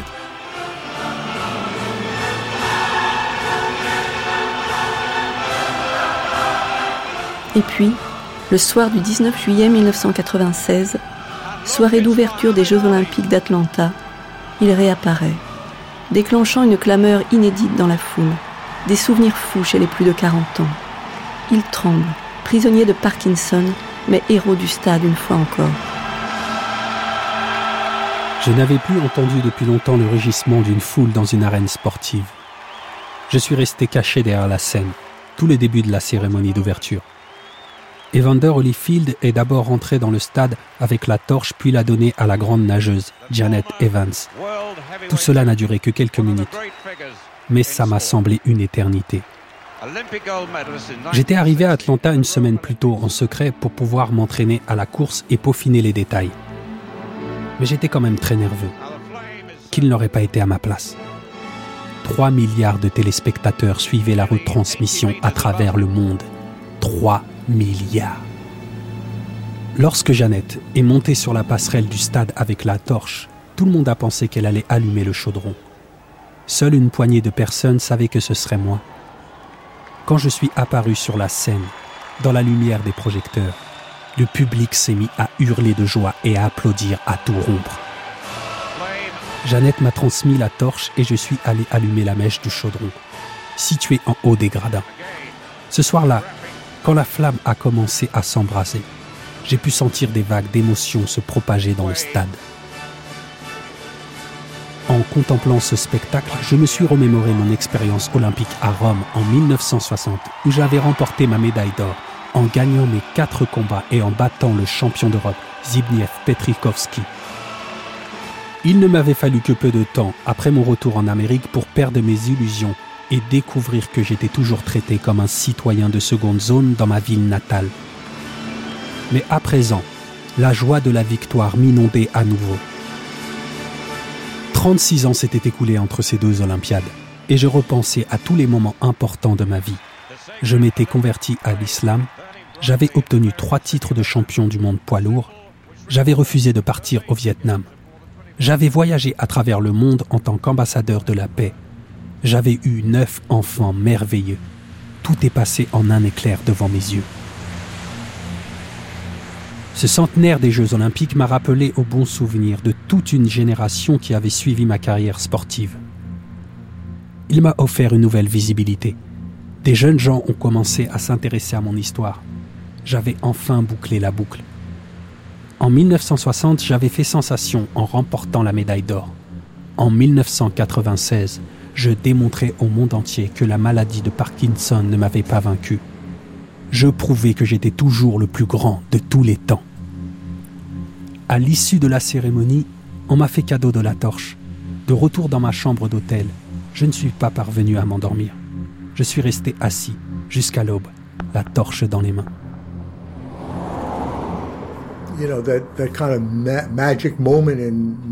Robert. En 1996, c'était magique quand il a allumé la flamme olympique à Atlanta, d'une main un peu tremblante à cause de son Parkinson. Un moment d'une dignité formidable. Après ça, c'est devenu la mascotte de l'Amérique. Une sorte de saint. Un héros du sport béatifié. Il m'arrive parfois de discuter avec des lycéens qui fantasment sur Mohamed Ali. Mohamed Ali, il n'était pas pote avec Michael Jordan? Mohamed Ali est un athlète célèbre, mais les gens n'ont pas conscience de sa dimension métaphorique et controversée. Mais il sait bien que les villages olympiques sont en carton. Il retourne chez lui et à la captivité de son corps. Le World Trade Center s'effondre. Les terroristes d'Al-Qaïda revendiquent leurs crimes au nom d'Allah. Allah Akbar, disent-ils. Des mots si chers à Mohamed Ali. Il publie dès le lendemain un communiqué. En tant que musulman américain, je ne peux qu'exprimer ma consternation et mon angoisse devant ce désastre. L'islam est une religion de paix. L'islam n'encourage pas le terrorisme ou l'assassinat. Je ne peux pas laisser dire que l'islam est une religion homicide. Ces extrémistes prétendent agir au nom d'Allah, et cela me peine profondément. Ils font des choses que Dieu réprouve. Les musulmans ne croient pas à la violence. Si les coupables sont musulmans, c'est qu'ils ont perverti les enseignements de l'islam. Quels que soient leurs auteurs, les attaques terroristes aux États-Unis ne sont pas représentatives de l'islam. Dieu ne soutient pas les assassins. Tous ceux qui sont impliqués dans cette monstruosité doivent payer pour leurs crimes. Puis il retourne à son silence, se retranche du monde contre son gré. Mieux vaut de toute façon qu'il porte son regard ailleurs, qu'il reste avec ceux qui ont partagé sa belle épopée défigurée par l'avenir, comme le brother Siddiq. Environ deux ans avant sa mort, uh, j'ai appelé Lonnie pour lui demander ce qu'elle faisait. Elle m'a dit J'attends la mort avec le champion. La mort Personne ne va mourir, je peux passer. Bien sûr, viens nous voir avec ta famille, uh, frère Sidi. J'ai pris ma femme et mes deux filles, Khadija et Annika. On a sauté dans la voiture et on est parti à Louisville.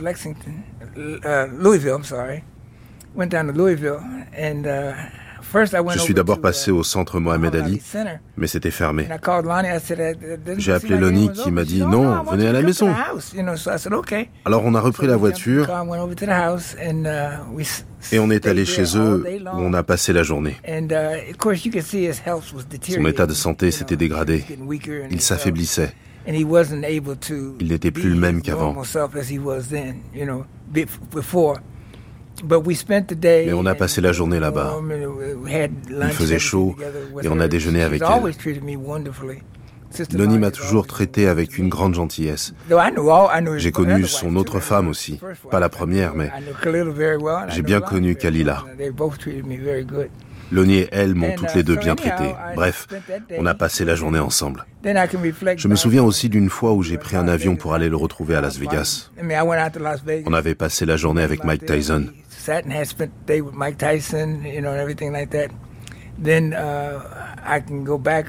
Ou encore d'une fois où Warindin Mohamed m'a demandé de l'accompagner chez Mohamed Ali. On avait passé la journée à se promener dans une voiture de golf avec ses énormes Doberman. Je me souviens de plein de moments formidables.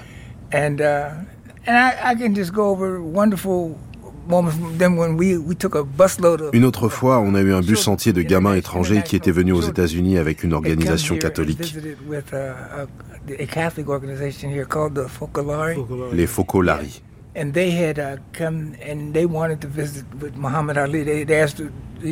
Ces gosses rêvaient de rencontrer Mohamed Ali. Il y en avait 30 ou 40. On leur avait demandé ce qu'ils voulaient faire et ils voulaient rencontrer Mohamed Ali.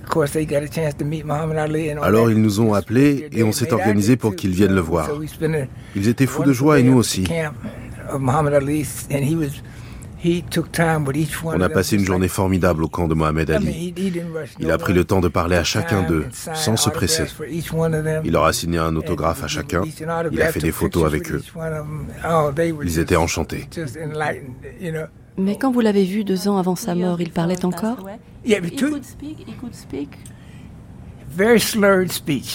Il avait beaucoup de mal à articuler. Il ne se déplaçait plus autant qu'avant. Il passait la plus grande partie de son temps assis dans son fauteuil. Lonnie a souvent été obligé de le porter dans les dernières années. Dieu veille à vous envoyer les gens dont vous avez besoin, vous savez. Elle était assez forte pour surmonter ces moments chaotiques. Je ne suis pas sûr qu'elle aurait convenu à Mohamed Ali plus jeune, mais elle était parfaite pour le Mohamed Ali des dernières années. Alors que Kalila n'aurait sans doute pas su gérer ça. Mais elle a très bien géré le Mohamed Ali des débuts. Dieu a merveilleusement organisé sa vie. Cela peut sembler étrange que je sois atteint d'une maladie qui m'empêche de parler et de bouger comme je le voudrais. Autrefois, ces deux activités m'étaient aussi naturelles que le simple fait de respirer. Il me faut à présent consentir de gros efforts pour me faire comprendre. Je dois parfois réfléchir aux meilleurs moyens d'y parvenir. Les gens pensent que mes handicaps sont dus à des traumatismes cérébraux. Sans doute parce qu'on a beaucoup dit que j'étais resté trop longtemps sur le ring et que la boxe laissait des séquelles. Mais ce n'est pas vrai. J'aurais également eu la maladie de Parkinson si j'avais été boulanger. Rares sont les boxeurs atteints de ce syndrome et nombreux sont les Parkinsoniens qui n'ont jamais enfilé de gants de boxe ni même assisté au moindre combat. Certains haussent la voix pour me parler, d'autres chuchotent. Parfois ils font les deux en même temps. Je ne suis pas dur d'oreille et la maladie n'a pas affecté mes facultés de raisonnement. C'est juste que je me déplace et que je parle plus doucement. Et moins souvent. Mais il y a quelque chose qui n'a pas changé avec le temps. Je suis toujours aussi mignon. Même si j'aimerais être capable de m'exprimer et de bouger comme autrefois, l'idée que Dieu a conçu ce plan à mon intention me réconforte. Dieu ne commet pas d'erreur. C'est ce qu'il dit dans un livre coécrit avec sa fille Anna Ali, publié en 2004, L'âme d'un papillon. Il refuse d'accuser la boxe, socle de sa légende. Il ne travaille plus qu'à elle. J'aimerais que l'on se souvienne de moi comme d'un homme qui remporta plusieurs fois le titre de champion du monde des poids lourds, qui avait de l'humour et se comportait bien avec autrui. Un homme qui ne regarda jamais de haut ceux qui l'admiraient et qui aida le plus de gens possible un homme qui n'hésita jamais à se battre pour ses croyances. Un homme qui essaya de réunir l'humanité tout entière autour des valeurs de foi et d'amour. Et si c'est trop demandé? Alors j'aimerais simplement qu'on se souvienne de moi comme d'un grand boxeur qui devint un leader et un défenseur de son peuple. Et je n'en voudrais à personne d'oublier à quel point j'étais beau. الفاتحة together بسم الله الرحمن الرحيم. الحمد لله رب العالمين الرحمن الرحيم. مالك يوم الدين. إياك نعبد وإياك نستعين. اهدنا الصراط المستقيم. صراط الذين أنعمت عليهم غير المغضوب عليهم ولا الضالين.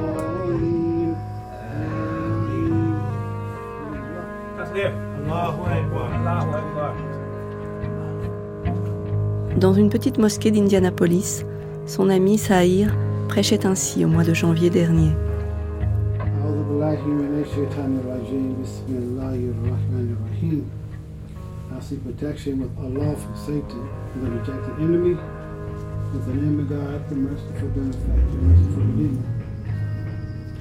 just want to say a few words on Qu'est-ce que l'islam? Qui est Mohammed le prophète? Si vous voulez savoir ce qu'est l'islam, Ne regardez pas les informations ce soir.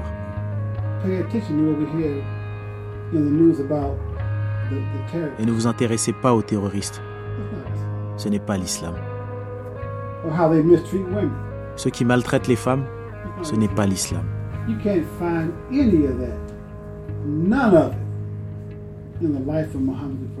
Vous ne trouverez rien de tout ça dans la vie du prophète Mohammed. Vous me direz, oui, mais le Coran enseigne le combat. Oui, mais il y a des conditions à ce combat. Pourquoi ils combattent? On peut faire un parallèle avec le combat des nations indiennes. Ils ne voulaient pas se battre, ils devaient se battre. C'est un fait. Ils devaient se battre au nom de leur peuple. C'est la vérité.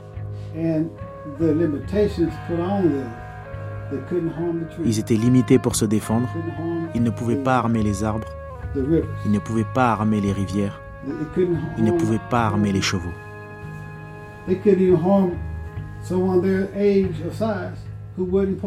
Mais ils ne pouvaient faire autrement que de se battre pour leurs droits. Donne-moi la liberté ou donne-moi la mort. Il y avait ce jour-là dans la salle de prière des étudiants blancs probablement chrétiens qu'un professeur avait emmené là entendre une version douce de l'islam. Saïr, l'imam noir, anciennement Nation of Islam devenu sunnite, leur parlait des Indiens, ces nègres des prairies comme disaient les Blancs, pour évoquer les fondements du Coran dont le berceau est aux antipodes sur la planète. Improbable métissage américain. Raconter Ali nous a menés là. Comme à Grant Avenue, en face de sa maison d'enfance, chez son voisin Lawrence Montgomery, avec ses souvenirs et ses photos qu'il n'en finit pas de contempler, de commenter.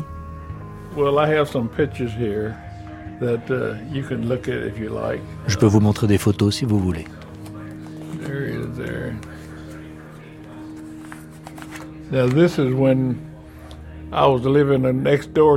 J'habitais juste en face de chez lui.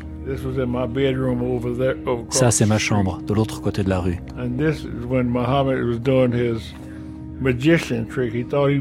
Et là, c'est Mohamed en train de faire ses tours de magie. Il se prenait pour un magicien. Il disait aux gens de s'approcher et il leur faisait des tours. Il est déjà célèbre à cette époque. Oui. Il avait déjà gagné aux Jeux Olympiques. Uh, Il revenait à Louisville pour nous rendre visite.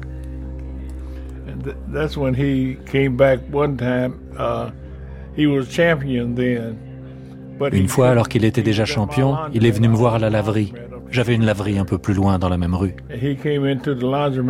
Il est entré avec ses enfants, mais il ne pouvait pas parler parce qu'il avait la mâchoire immobilisée. Uh, uh, Ken Norton lui avait cassé la mâchoire et il ne pouvait pas parler.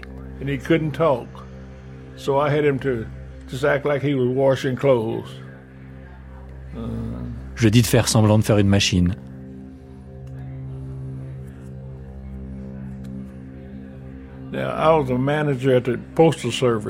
J'étais responsable au service postal. Il est venu me voir au travail et je l'ai présenté à mes collègues.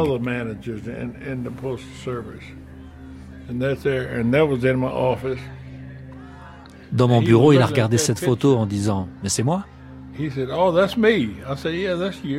Oui, c'est toi. Je suis pas mal, hein? Es très bien. C'est pour ça que je t'ai mis là.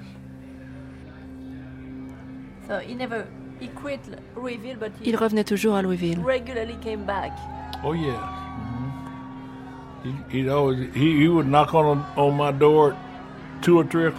Il venait frapper à ma porte à 2 ou 3 heures du matin.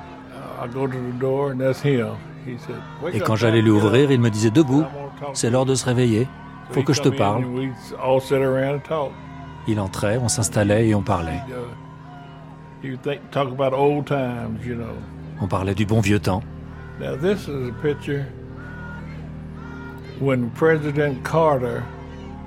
Cette photo-là, c'est quand le président Carter l'a invité à Washington.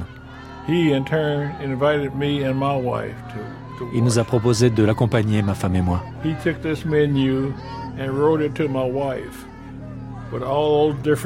a pris ce menu et il a écrit toutes sortes d'aphorismes dessus pour ma femme. Ça dit pour Violette de la part de Mohamed Ali. Quand on la suit jusqu'au bout, la route qui relie deux amis l'un à l'autre mène jusqu'à Dieu. Quelque chose comme ça. Et là, rendre service aux autres, c'est le loyer à payer pour la chambre qu'on occupe ici sur Terre. L'amour est une épuisette dans laquelle on attrape les cœurs comme... Je n'arrive pas à lire. Et un autre, quand on a raison, personne ne s'en souvient. Mais quand on a tort, personne n'oublie. Et là encore, l'homme qui voit le monde à 50 ans comme il le voyait à 20 ans a gâché 30 ans de sa vie. Celui-là, il m'a marqué.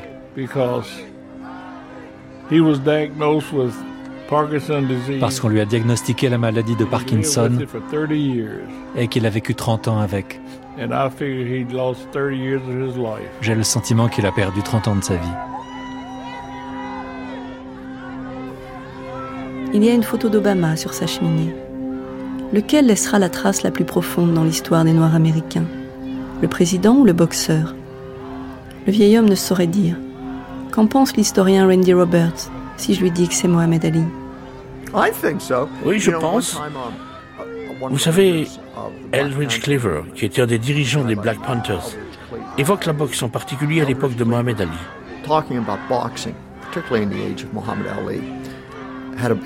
Dans son livre intitulé Un noir à l'ombre, il écrit Le ring est un banc d'essai musclé de la masculinité en Amérique.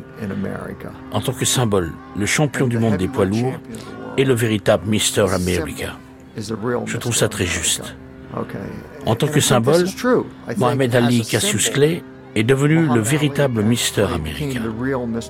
Peut-être ce symbole de ce qu'est l'Amérique est-il plus important que la réalité de ce qu'était et est encore Obama en tant que président.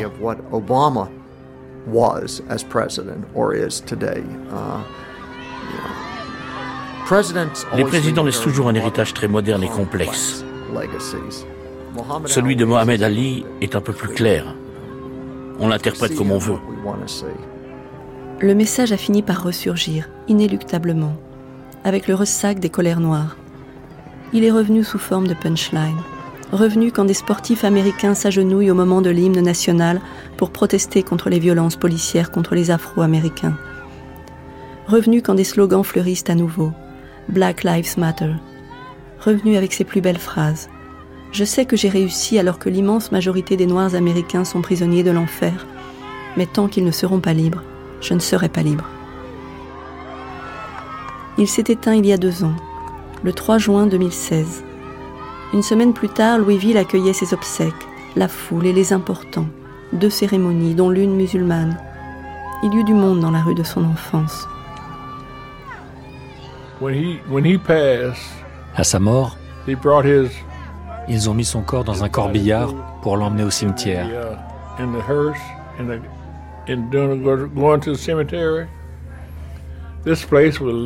Le quartier était noir de monde.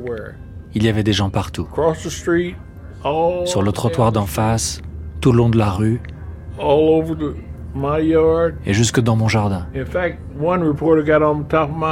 Il y a même un reporter qui est monté sur mon toit.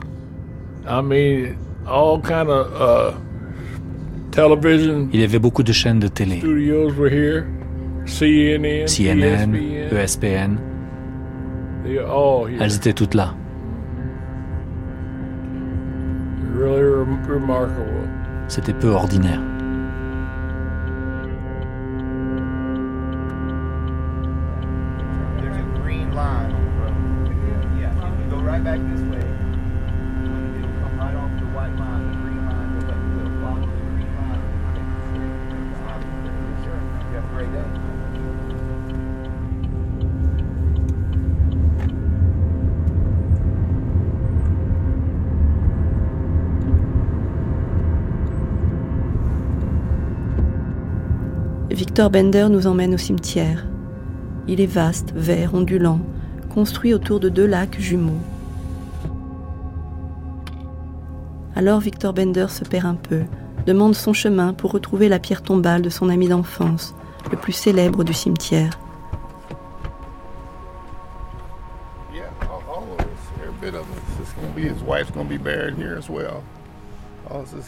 La pierre est noire, tournée vers la Mecque.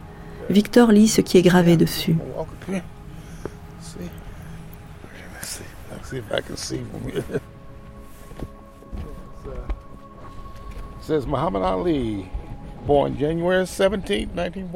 Mohamed Ali, né le 17 janvier 1942, mort le 3 juin 2016. Il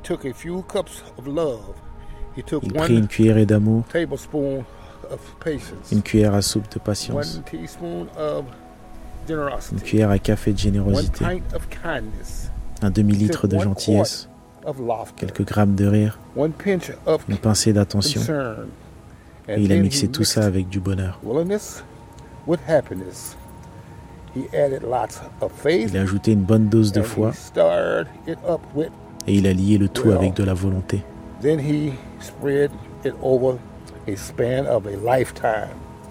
Et il en a offert une part à tous ceux qui ont croisé sa route tout au long de sa vie. Mohamed Ali ne rencontrait jamais d'étrangers.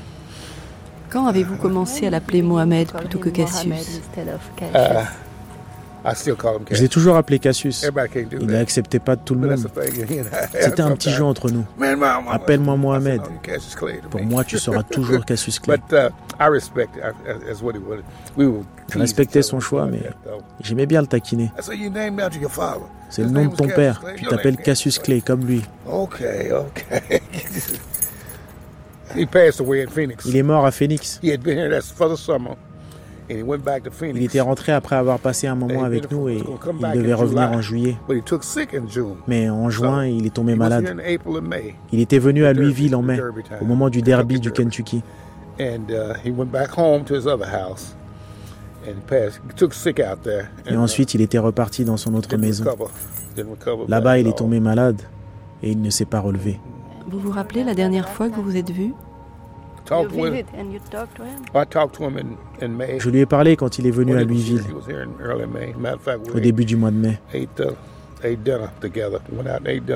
On a dîné ensemble tous les deux. Uh, C'était un moment très spécial. Très spécial. Il pouvait encore vous parler? Oh, oh oui.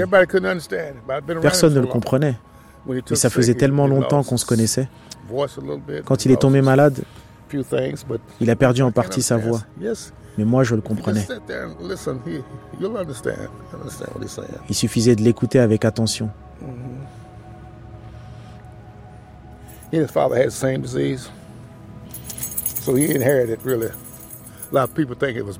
Son père a eu la même maladie. Beaucoup de gens pensent que c'est à cause de la boxe, mais il a hérité ça de son père. Vous ne pensez donc pas qu'il a boxé trop longtemps Non, non, non. Non. Il avait arrêté au début de la trentaine.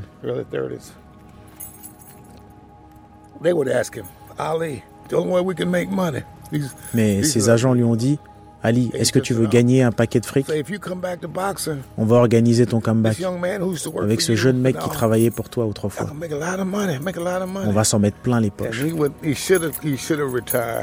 Il aurait dû arrêter, mais il lui a encore vendu deux autres matchs. Il se sent enrichi, mais ça ne lui a pas fait du bien.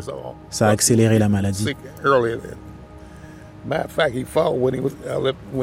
D'après moi, il n'aurait pas dû continuer à combattre une fois que la maladie de Parkinson s'est déclarée, parce que ça a empiré les choses. Les funérailles, c'était une cérémonie musulmane. Il y a eu deux cérémonies un service pour les musulmans et un service américain. Enfin, je veux dire chrétien.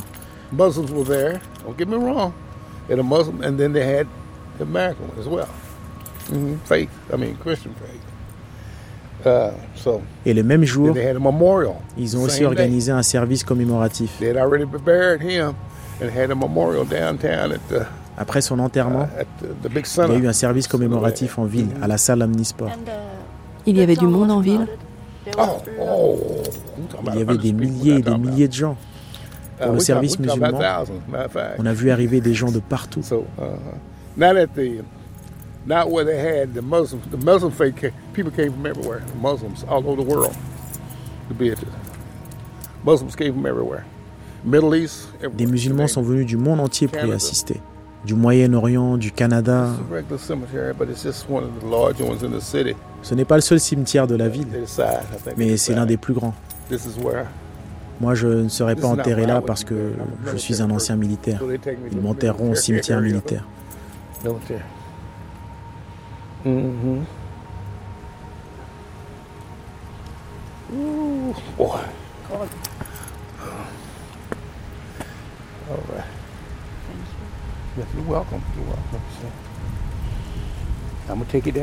Je vais vous emmener en ville. Okay. All right. Yeah. Mais je commence à fatiguer. Okay. We'll do that. C'est parti. On y va quand vous voulez. I'm ready if you are.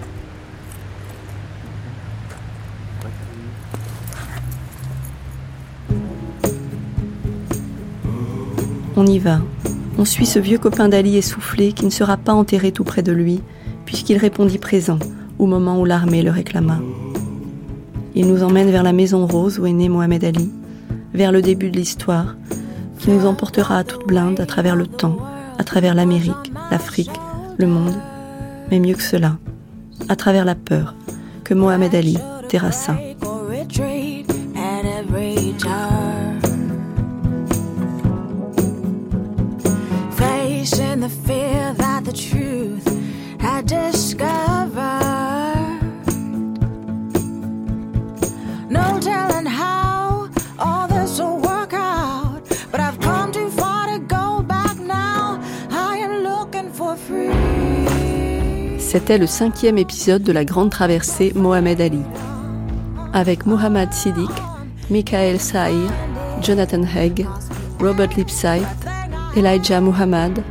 Randy Roberts, Lawrence Montgomery, Victor Bender.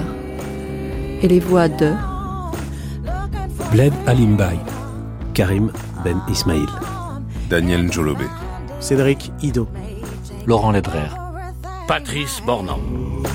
Traduction Céleste Carlin. Archive INA Gwen Michel. Prise de son et mixage Benjamin Thuot, Pierre Monteil. Réalisation Gaël Gillon. Une émission de Judith Pérignon.